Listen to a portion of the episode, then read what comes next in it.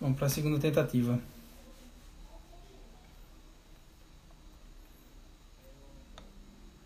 Esperar o pessoal entrando aí.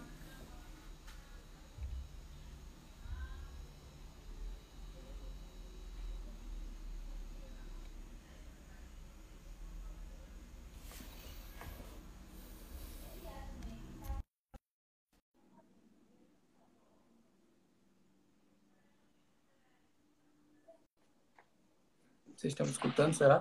Tá dando uma de Zacarias, você? Ok. Tá, vai, vai escolher o nome errado, aí deixa ele fazendo mudo. Tá me ouvindo aí? Tô lhe ouvindo, você tá me ouvindo? Show. Então vamos embora. Parte 2. Vamos embora. Parte as três sabedorias.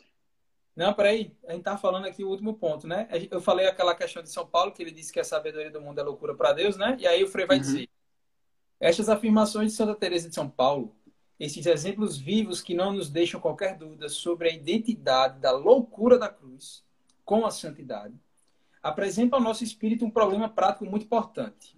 Algumas perguntas que ele vai fazer. Primeiro, em que consiste essa loucura da cruz? Segundo, a santidade está realmente em oposição à razão humana? Terceira, em que medida devemos ser loucos aos olhos do mundo para sermos santos? Então, esse contraste é, da sabedoria com a loucura e com a cruz, com a relação disso tudo, né? Para compreender isso aí, aí existem aí três sabedorias ou três ordens de sabedoria, né? Que a gente vai discutir, que vão esclarecer todas essas dúvidas, tá? Vai lá, agora pode dar gás aí. Não, é, o, o Frei, ele, ele, ele separa, né, a, os homens em três grandes sabedorias, né? Que é que a primeira é a sabedoria natural, né? A segunda, eu diria que é a sabedoria intelectual das bem-aventuranças ali que, que Cristo fala no Evangelho. E a terceira é a sabedoria realmente e sobrenatural, espiritual, daqueles que são é, loucos, mas é, loucos de amor por Deus, né? É, loucos de amor pela, pela, pela querem a cruz, né? Eles querem realmente ser santos e alcançaram, ou seja, adentraram as moradas mais, mais é, avançadas. Né? E aí ele fala, né, o Frei fala, na sabedoria divina conduz o homem à sua, à sua perfeição sobrenatural. Ou seja, a sabedoria divina conduz o homem, ou seja, leva o homem de sair da sabedoria natural, que é aquela sabedoria que ele nasce com ela, né? aquela sabedoria que está inscrita em seu coração.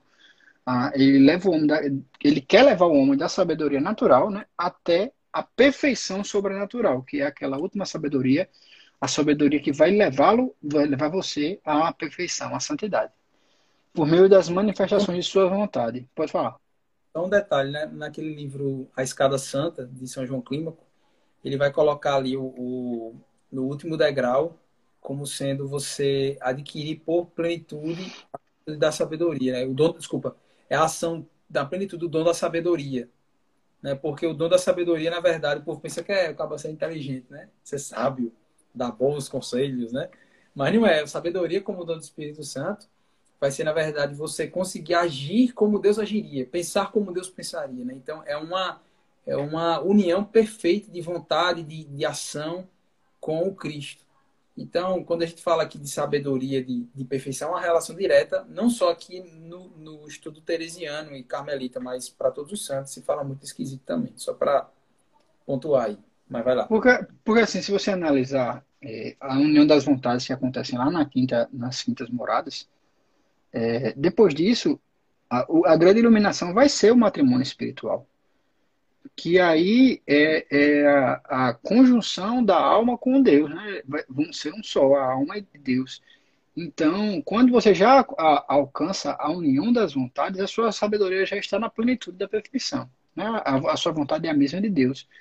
Então, se a sua vontade é a mesma de Deus, você vai agir da forma que Deus quer, que é exatamente esse estilo de sabedoria aí, que até o, o é o último degrau, né? antes, da, antes da, da, da perfeição. Então, você ainda falta só a, o matrimônio espiritual, né, que vai chegar lá nas sétimas moradas, né? E é, que pode ser vestido de três maneiras diferentes, né? Pronto, continuando aqui o texto. Assim, para o cristão existem três ordens de sabedorias, três planos sobrepostos de moralidade e perfeição que vão se contemplar.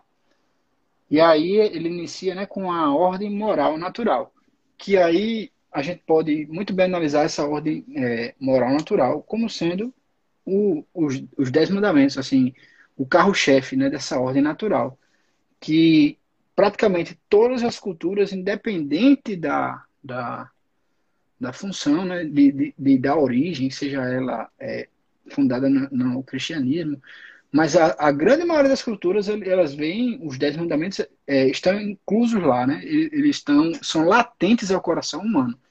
Para todas as culturas, é, é, não, não se deve assassinar sem motivo justo, ou seja, você só deve é, matar em defesa, é, você deve, ele não deve roubar os bens dos outros e, e aí consequência, e, e, consequência, né?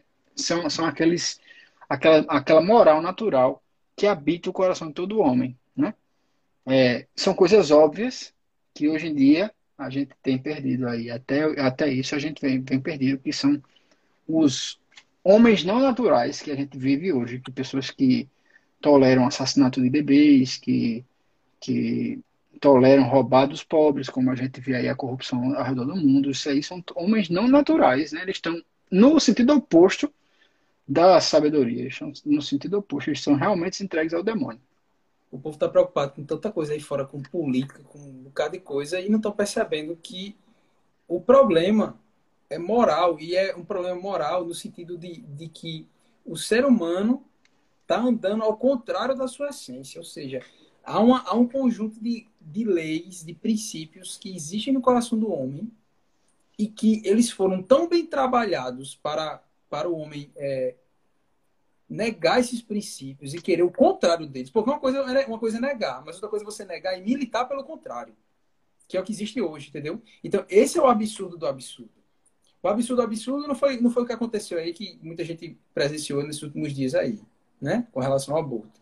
O absurdo do absurdo é que as pessoas não só é, negam que, que isso é um absurdo, como elas militam de que isso é o correto. Que o absurdo é você acreditar no verdadeiro, entendeu? Então, que o extremista somos nós, né?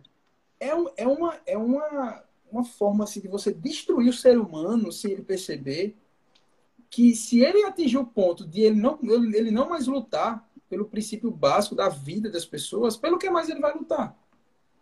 Tá entendendo? Então, então isso que não está falando é muito sério, pessoal, porque Deus tem, tem, lá, em, tem lá em Ezequiel, né? Que, que Deus ele escreve no coração do homem. Essa a lei, a lei é escrita no coração do homem, né? Então, Deus ele escreveu coisas que são óbvias no coração do homem, né? coisas para entender o que é o bem e o que é o mal. E nós chegamos a tal, claro que assim, a lei moral ela é regida pela razão, né? Então, se você consegue corromper a razão do homem para ele considerar o contrário, que foi exatamente, vamos, vamos pensar. Agora, vamos unir os pontos, né?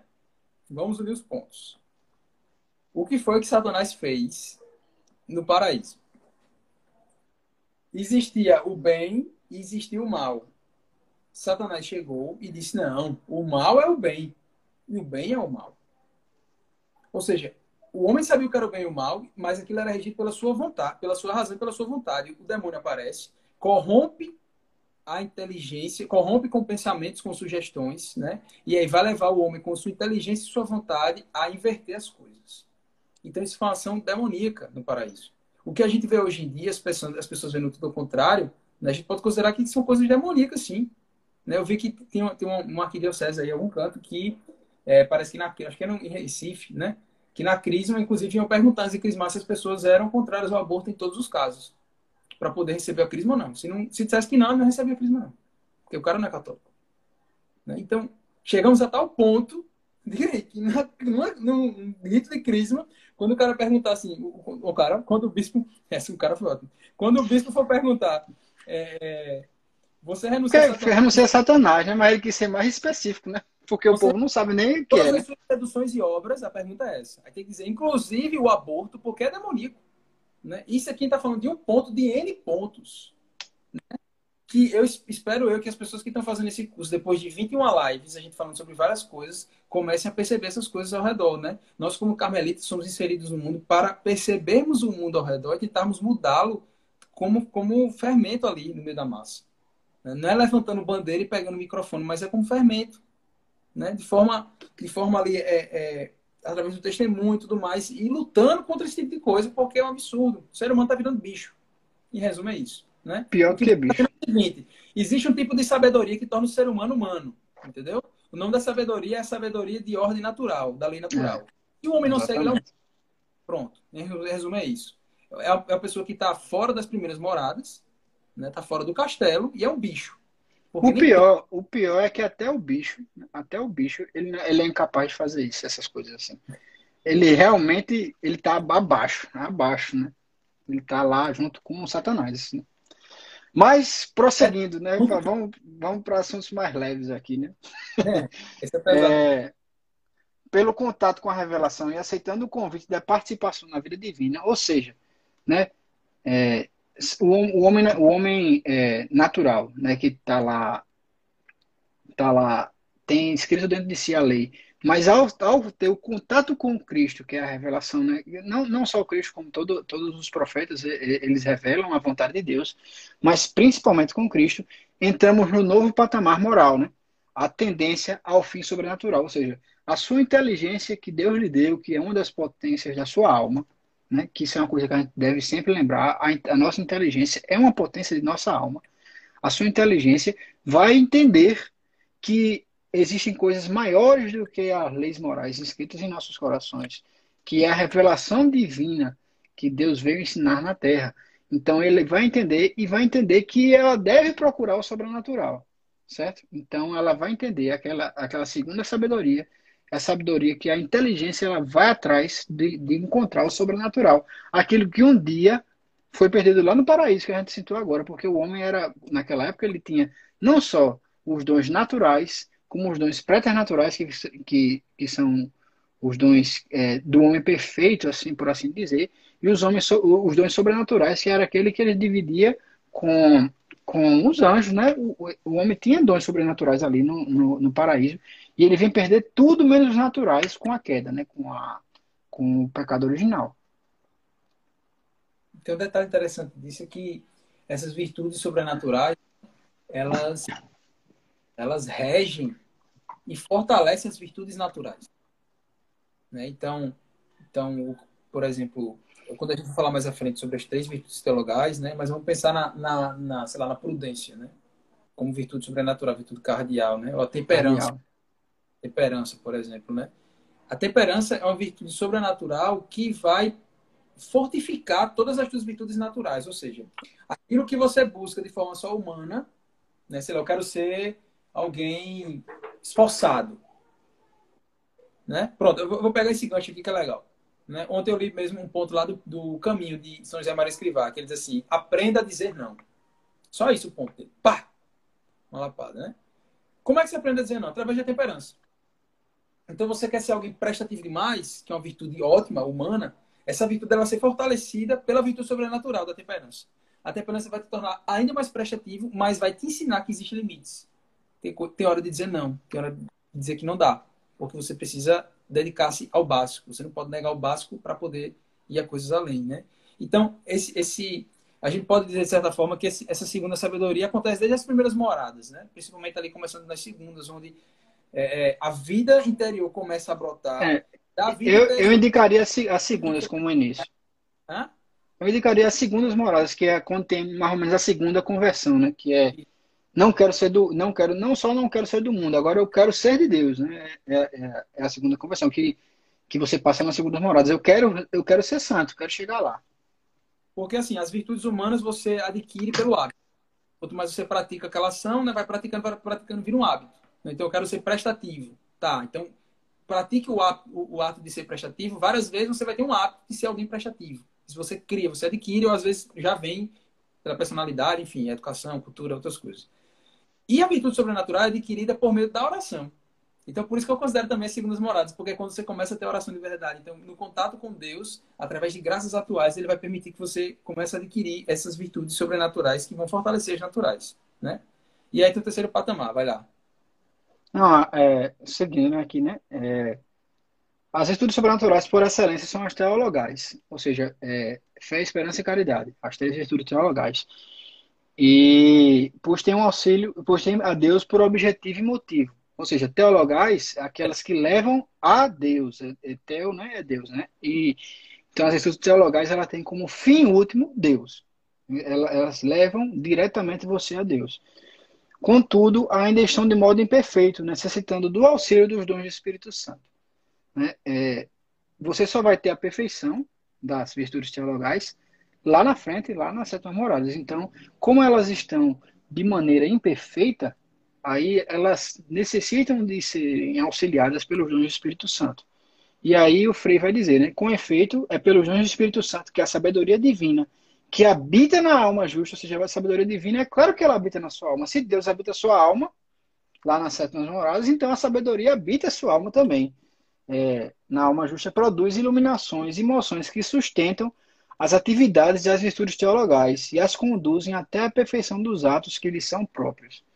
Ou seja, quanto mais você avança nas moradas, mais as suas virtudes teologais serão fortificadas e afinadas e afiadas, e elas é, é, gerarão a perfeição dos atos, ou seja, os seus atos serão santos e atos de santos são atos são de pessoas santas. Né? Isso aí foi o que o Frei disse.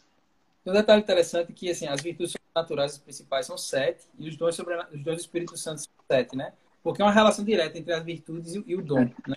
Três, dom... três teologais e quatro cardeais e, e os sete dons do Espírito Santo. Exato. Então são sete e sete, porque é uma relação direta entre cada dom e a virtude, né? E quando é que o dom do Espírito Santo ele age? É quando você. As virtudes elas servem como se fosse uma antena.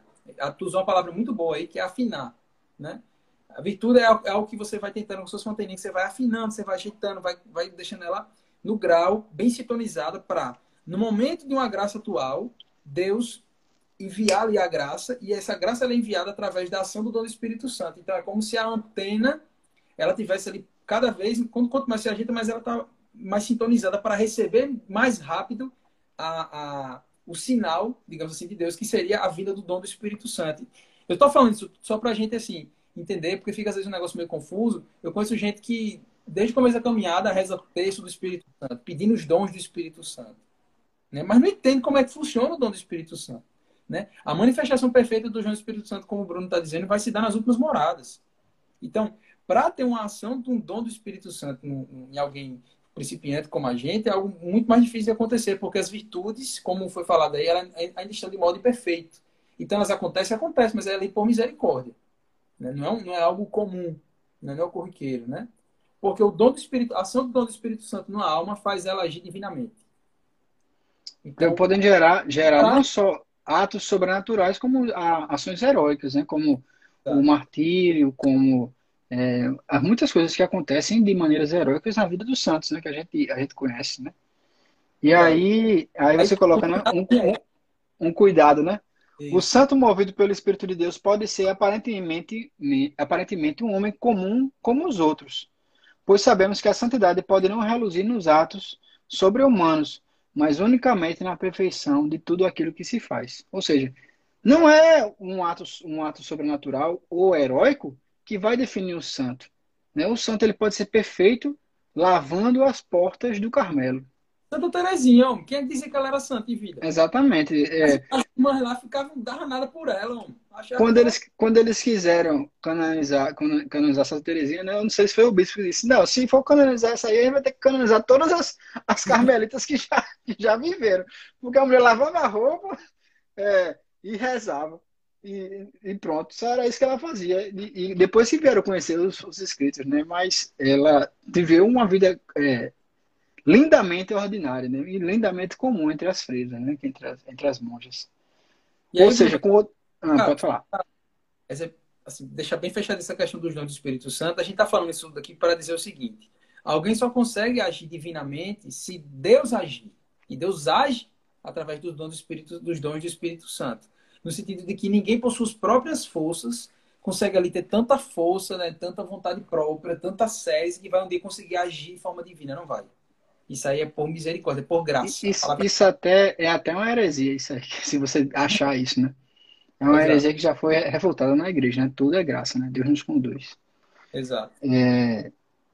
Ou seja, então, outra palavra, apenas Deus pode assegurar a perfeição dos nossos atos divinos de filhos de Deus. Ou seja, só Deus, só Deus é capaz de fazer com que nós tenhamos atos heróicos divinos de filhos de Deus. Tem uma frase no João da Cruz aí que eu fiz questão de colocar, porque eu achei ela borracha. Viu? Que é a seguinte. Leia. E assim, não é de admirar que nessas almas todos os primeiros movimentos e operações das potências sejam divinos. Isso aqui está falando da alma que está ali nas últimas moradas, né? extremamente unida a Deus, né? Ou seja, todos os primeiros movimentos, qualquer coisinha que ela faz, qualquer operação da potência, né, já são divinos. Pois se acham transformados em ser divino. Só Deus é quem move as potências dessas almas. E assim, as obras e súplicas dessas almas são sempre eficazes. Tais foram as da gloriosíssima Virgem Nossa Senhora. Isso aqui, meu amigo, aí, você quando você pega um negócio. Porque a gente, a gente tá falando muito de uma coisa do que a gente vive, do que os santos viveram. A gente esquece que Nossa Senhora foi gente, né? É. Quando faz isso para Nossa Senhora, aí você vai entendendo como tudo faz tanto sentido, né? Porque como é que pode a oração de alguém valer mais do que a oração de todos os santos, de todos os anjos, de todas as almas da história do mundo inteiro, do passado, do presente e do futuro? Como alguém consegue isso? Né? Aí você vai entendendo que por isso que é eis a serva do Senhor. Por isso que ele olhou minha pequenez. Porque ela não tem poder nenhum. Nada, nada é por mérito dela.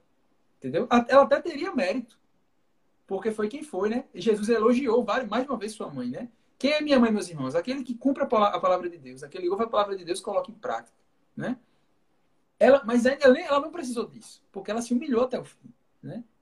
E aí, e aí, por isso ela foi exaltada de tal forma, né? Pô, então, Deus fez, Deus que fez tudo em Nossa Senhora. É por isso que é impossível, impossível você ser, você amar Nossa Senhora e não, e não amar Deus. É impossível, porque quando você olha para Maria, ela está São só... um só, né? São um só. Ela não só tem um matrimônio espiritual, como tem um matrimônio físico ali de, de quem gerou o Filho de Deus, rapaz. Não tem a gente, a gente, ah, Santa Teresa, que é mãe espiritual, ela é é, o matrimônio pela metade com Deus, porque Deus foi perfeito com você foi lá só com, com a Virgem, só com ela que ele produziu a salvação do mundo. A salvação do mundo, muito maior do que a criação do mundo, muito maior do que o fim do mundo será, muito maior que tudo isso é a salvação, é, é, o, é o, é o, nascimento do Cristo que, que chega na Terra. E simplesmente Nossa Senhora comungou de forma seguida por nove meses. Entendeu? E não foi nem, não foi nem uma comunhão qualquer. Todo segundo, né? Exato.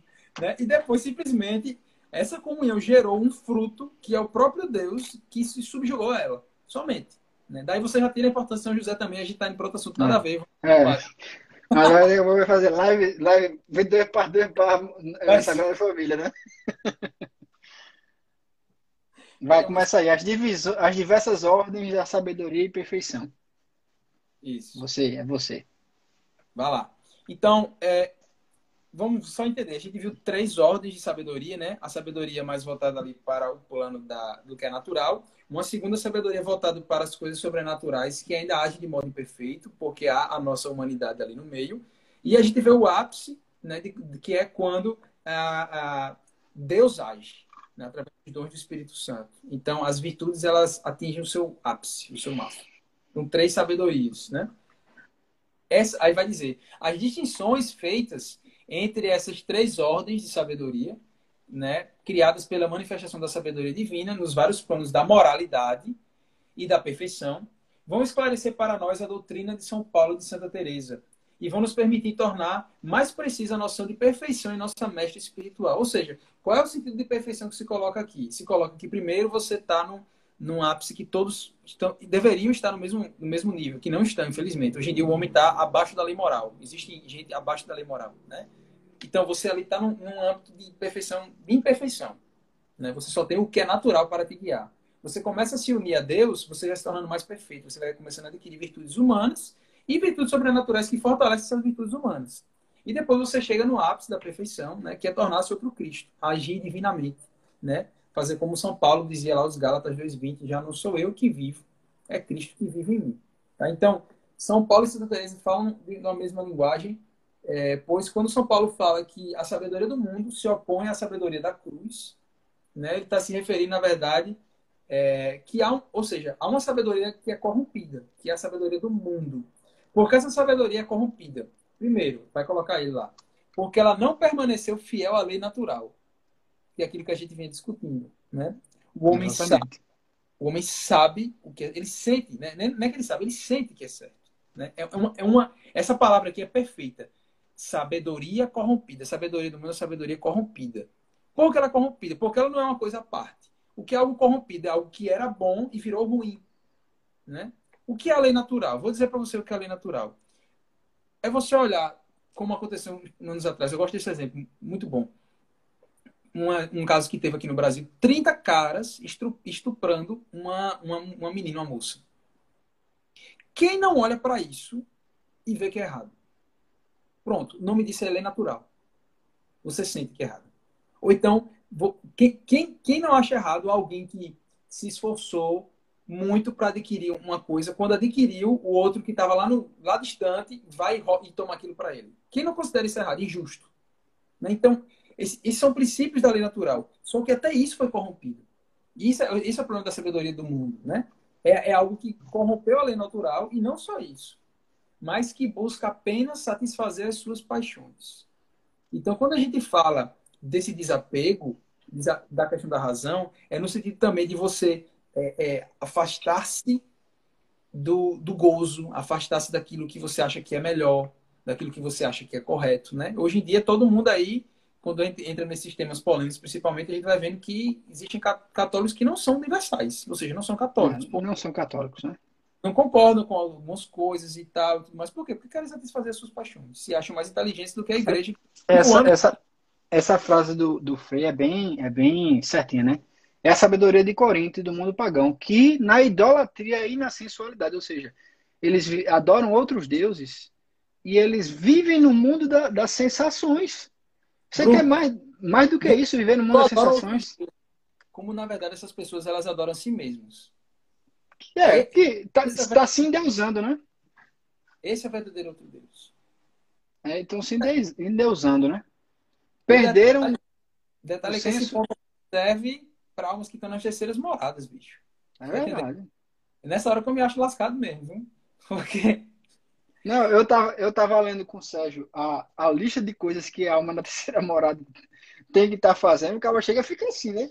Meu amigo, como é que pode, né? Terceira morada, bicho, o cara tem que fazer isso tudinho, não pode estar tá deixando de fazer nada, né? E, e aí vem o Frei e diz um negócio desse, né? Caramba, é, quantos católicos você não conhece que vivem de, de sensualidade, de consolação, de viver em retiro para se sentir ter aquele sensação, aquele negócio. Tanto quanta gente a gente conhece. Gente boa, gente boa, gente católico bom, que vive nessa. nessa ele perde o sentido né, do que é da lei moral, né? Que essa, uma, da, uma das coisas da lei da, que está na lei moral é o, o, a mãe e o pai se entregam pela, pela prole, entendeu? Isso é uma das coisas mais normais da, da lei moral, é você se entregar para os seus filhos. Você se esforçar, se sacrificar pelo bem do. Exatamente, mas só que isso, isso é, é, é, altamente moral, assim. É correto, isso é correto que se faça. E hoje a gente tem o contrário. Hoje a gente tem a mãe matando o filho no ventre. Mas vamos lá. É, qual é a sabedoria das almas na terceira morada, né? É a referente à segunda ordem.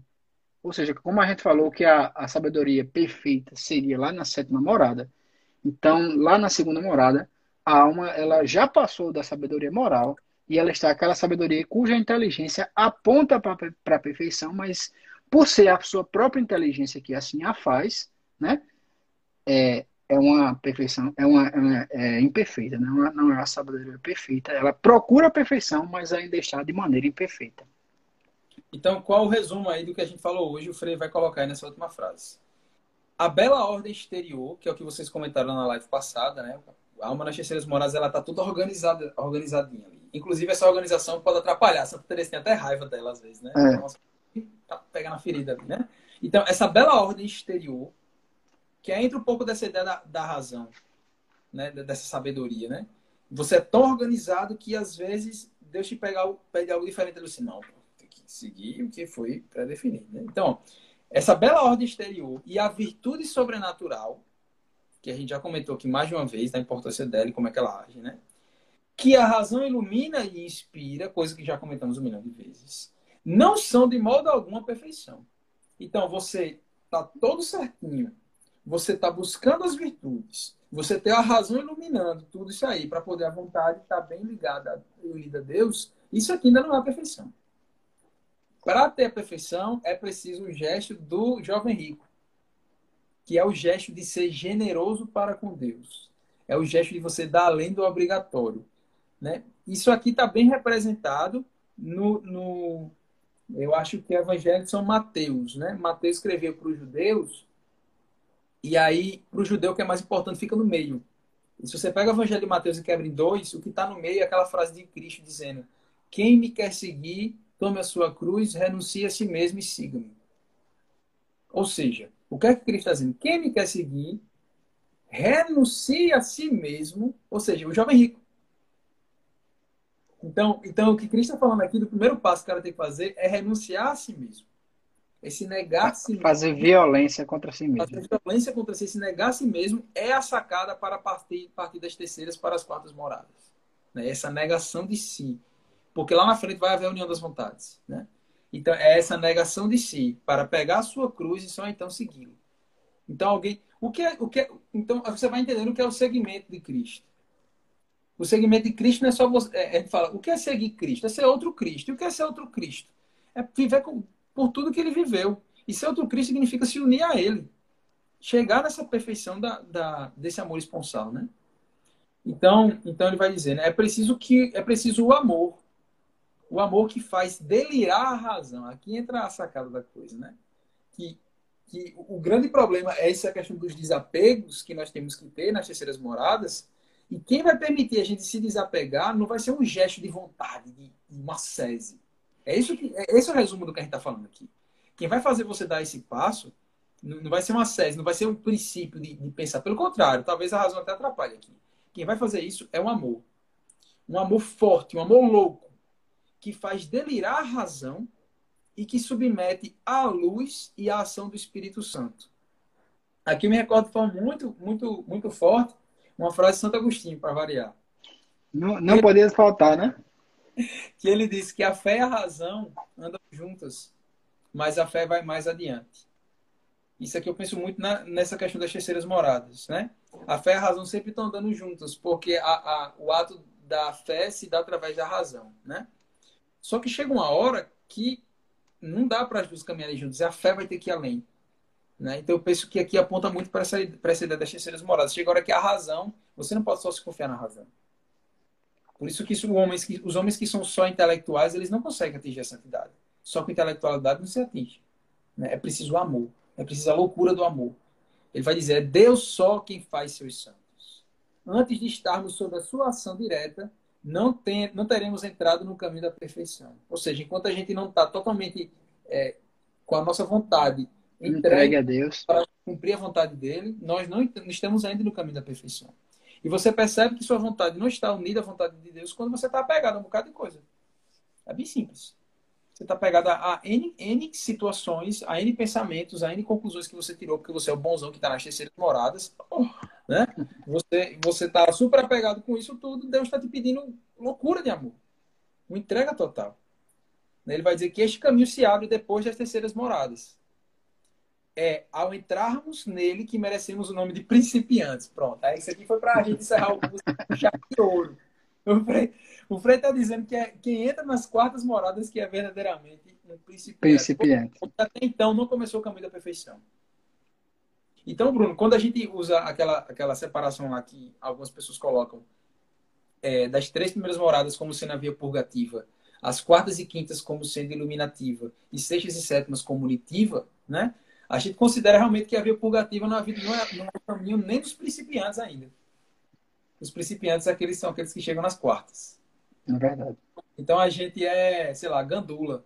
Alguma coisa do tipo assim. É... Acho que é baby, né? É, é classe baby. A gente é kids. É kids, exatamente. Ainda, ainda vamos, vamos começar ainda.